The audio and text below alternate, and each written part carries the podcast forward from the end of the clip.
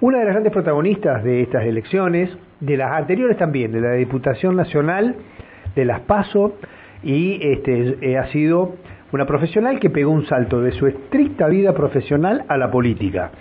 Me refiero a Luciana Ortiz Luna, eh, la doctora Luciana Ortiz Luna, como la conocemos todos. Buen día, buenas tardes Luciana, un gusto saludarte, ¿cómo estamos? ¿Cómo están ustedes? Muy buenas tardes. Un poco agitada porque me encontraron corriendo. No. Pero, pero más allá Descargando todo. Bien. Voy a tratar de respirar. ¿Retomando la, la rutina? Sí, sí, sí, porque la verdad que había abandonado un poco estos días, fundamentalmente los últimos, y bueno, es parte de la obligación que todos tenemos que darnos a nosotros mismos, la actividad física. Bien. Bueno, colega de la radio, además. Sí, también. Yo escucho muchas veces su programa este, a las tardecitas del domingo y, eh, bueno, ha sido todo una, un gran salto de la vida profesional, personal, su compromiso con, con el servicio eh, con el 100 y, y ahora este, tenerla con la responsabilidad pública. ¿Cómo es ese cambio? ¿Cómo ha sido esa transición? Este, porque además también la pandemia ha generado un altísimo perfil y, la ha encontrado en controversias muy fuertes con respecto al sistema de salud. No sé, un- y, pero es la segunda vez que creo que yo voy a tener una nota en estos tres años, así que me encantaría este, un poco ch- charlar de eso, Luciana. La verdad que, que como decís, un salto, y yo siento que a la vez de dar un salto quedé con, con un pie en cada lado y voy transitando este mundo de la medicina y ahora de la política con, con la misma pasión y con la misma fuerza. Y es cierto, durante la pandemia, eh, y bueno, en la situación en que me vi de repente eh, sacada del 100 en una forma totalmente difícil de entender, eh, en el momento que estábamos con el 100 abordando todo lo que era la patología ambulatoria, en ese momento por salir a pedir las cosas que nos faltaban,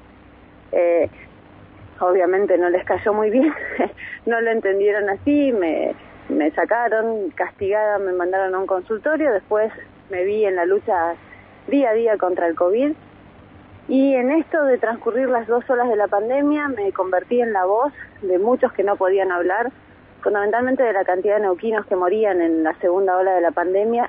Fuimos la cuarta peor provincia manejada en pandemia del país, la cuarta en mortalidad.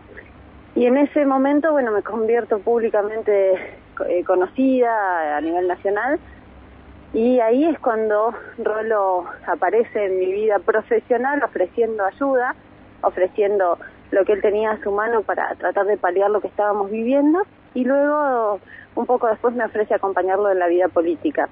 La verdad que ahí conozco a esta persona que es Rolo Figueroa y veo en él lo que lo que evidentemente vieron todos los neuquinos, una persona honesta, clara, que nos puede conducir. Y ahí decidí, decidí utilizar la política como herramienta para seguir mi trabajo que es ayudar a la gente.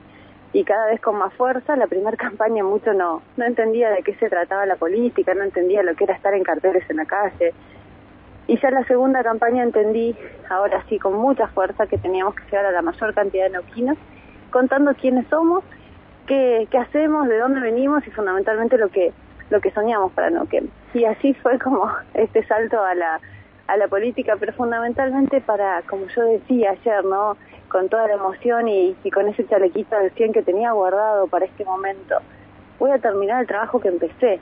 Y, y esto de reivindicar no solo la emergencia en la provincia, sino lo que es el trabajo, el esfuerzo, la dedicación, las horas sin dormir. Porque yo quería dejarle a mi hijo una provincia que eh, mostrara que justamente las personas de bien tienen un lugar. Así que un, un poco un resumen de, esta locura que se vivió en todo este tiempo. Bueno, y llega, a ver, es muy fuerte la vocación, en, en tu caso, en el caso personal tuyo, es muy fuerte tu vocación y tu amor por, la, por, la- por tu profesión, pero también ahora viene la pasión de la política. ¿Cómo va a ser esa lucha dentro de, de, un, de ese enjuto cuerpo? ¿Eh? Y si uno se pone a pensar, en realidad es, es lo mismo, utilizar diferentes herramientas para el mismo fin.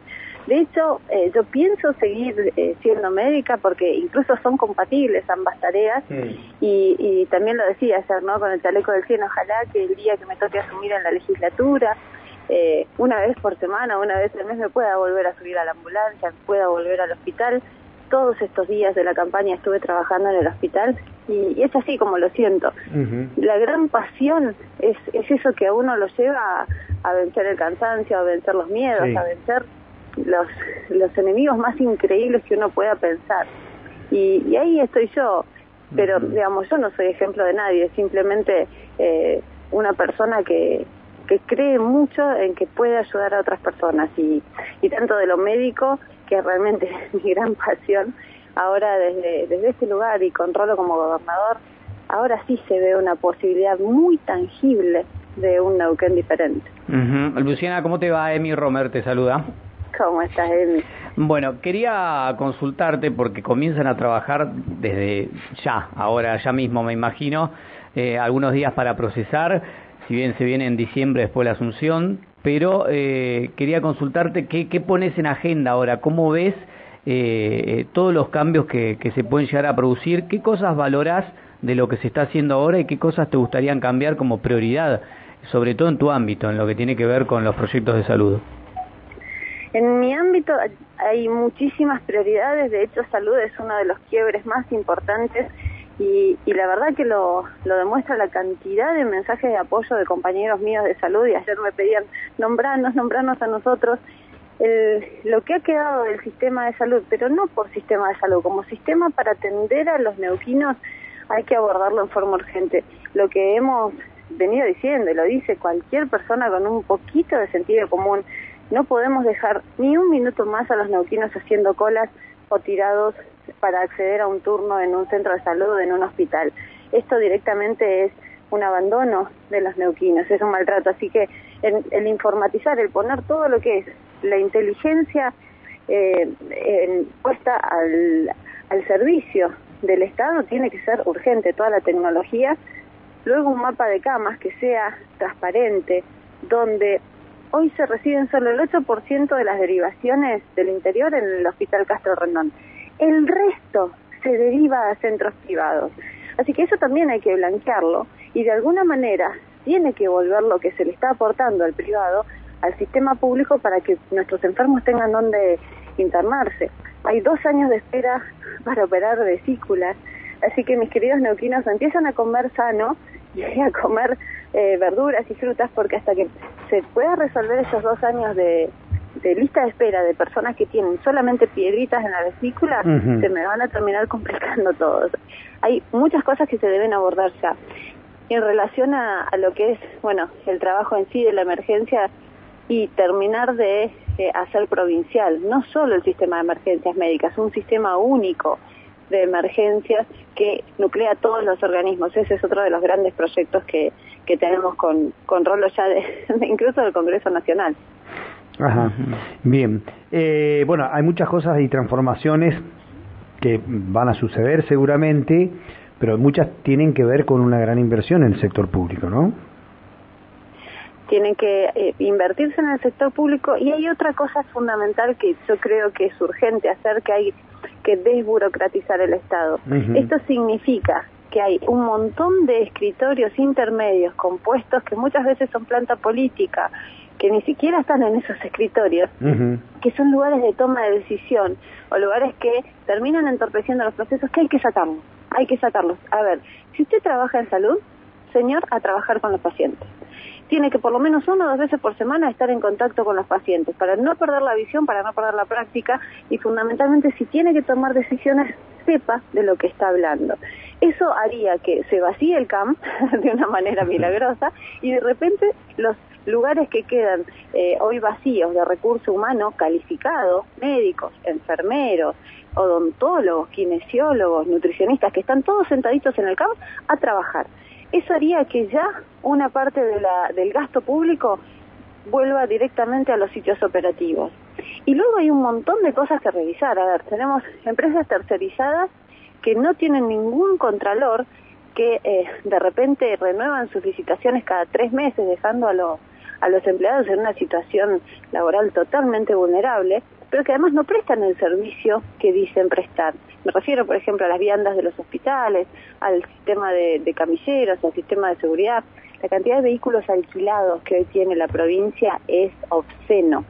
Entonces, hay que redistribuir el parque automotor que tiene en todas las instituciones y también eso redundaría en una reducción ya del gasto público. O sea, son todas cosas que creo que reordenando, eh, dándole incluso jerarquía al trabajador, porque esto de, de tantos escritorios ocupados por personas que no cumplen una función también desgasta. Entonces, eh, reorganizando el Estado, desburocratizándolo, eso inmediatamente empieza a rodar. Y después, obviamente, la inversión va a tener que ser eh, muy seria. Bien. Bueno, eh, me, acordé de una cosa que viene a colación de lo que te había preguntado anteriormente, que es este.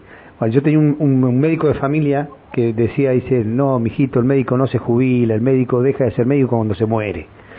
Es decir, que nunca abandonan la profesión concejal en el pueblo, ¿no? Dice, no, mijito, pero vos dejate, no, mijito, me decía, no, el médico nunca se jubila, deja de ser médico cuando se muere, recién ahí se jubila. Este, es. un poco así, ¿no? Pero además, fíjate, perdón que, te interrumpa porque me vino la, la otra la otra idea. Eh, ese médico de familia, mm. ese espacio que tenías para poder atenderte, ese médico que estaba cerca de tu casa, eso es lo que debe volver a jerarquizar el sistema de salud. La atención primaria de la salud, con todo lo que es un sistema que sea accesible para la gente en su barrio. La gente no tiene que ir a los hospitales, los hospitales tienen que quedar solamente para las derivaciones complejas. Por eso incluso el norpatagónico es una falacia y es una burrada pensar en un hospital de semejante envergadura cuando ni siquiera tenemos para resolver los centros de salud locales. Entonces, volver a, hacer los centros de salud de barrio fuertes, con el médico este, el mijito, el médico no se jubila hasta que se muera, con un médico de familia, con un enfermero que asista a esa población del barrio y solamente dejar los hospitales para las derivaciones complejas o para las emergencias que deban resolverse. Fíjense que en ningún lado del mundo un mega hospital, una cuestión así megalomaníaca ha funcionado, de hecho se han cerrado. Entonces, también eso hay que volver a pensarlo y esta inversión que se piensa en un norpatagónico como un mesías del sistema de salud, tiene que cambiar el, el eje y volver a fortalecer al médico de barrio. Así es. Bien. A elongar, Luciana. ya le sacamos no, queremos, no queremos hacerte enfriar de golpe, así que... Ya está helada. Mi equipo, mis compañeros de, de, corrida me están mirando con cara de... Oh, sí, ya está, ya está, Luciana. Pero bueno, no, eh, también son parte de, de todo esto que no pudo este, construir y, la verdad que estamos muy, muy, muy contentos por, por esto que, que pasó ayer, que Neuquén se puso de pie. Bien, un abrazo grande, ¿eh? muchas gracias. Otro para ustedes, un gran cariño. Un abrazo grande. Hasta luego. Bueno, eh, sin duda, Luciana Ortiz Luna, eh, una de las grandes protagonistas de esta construcción política.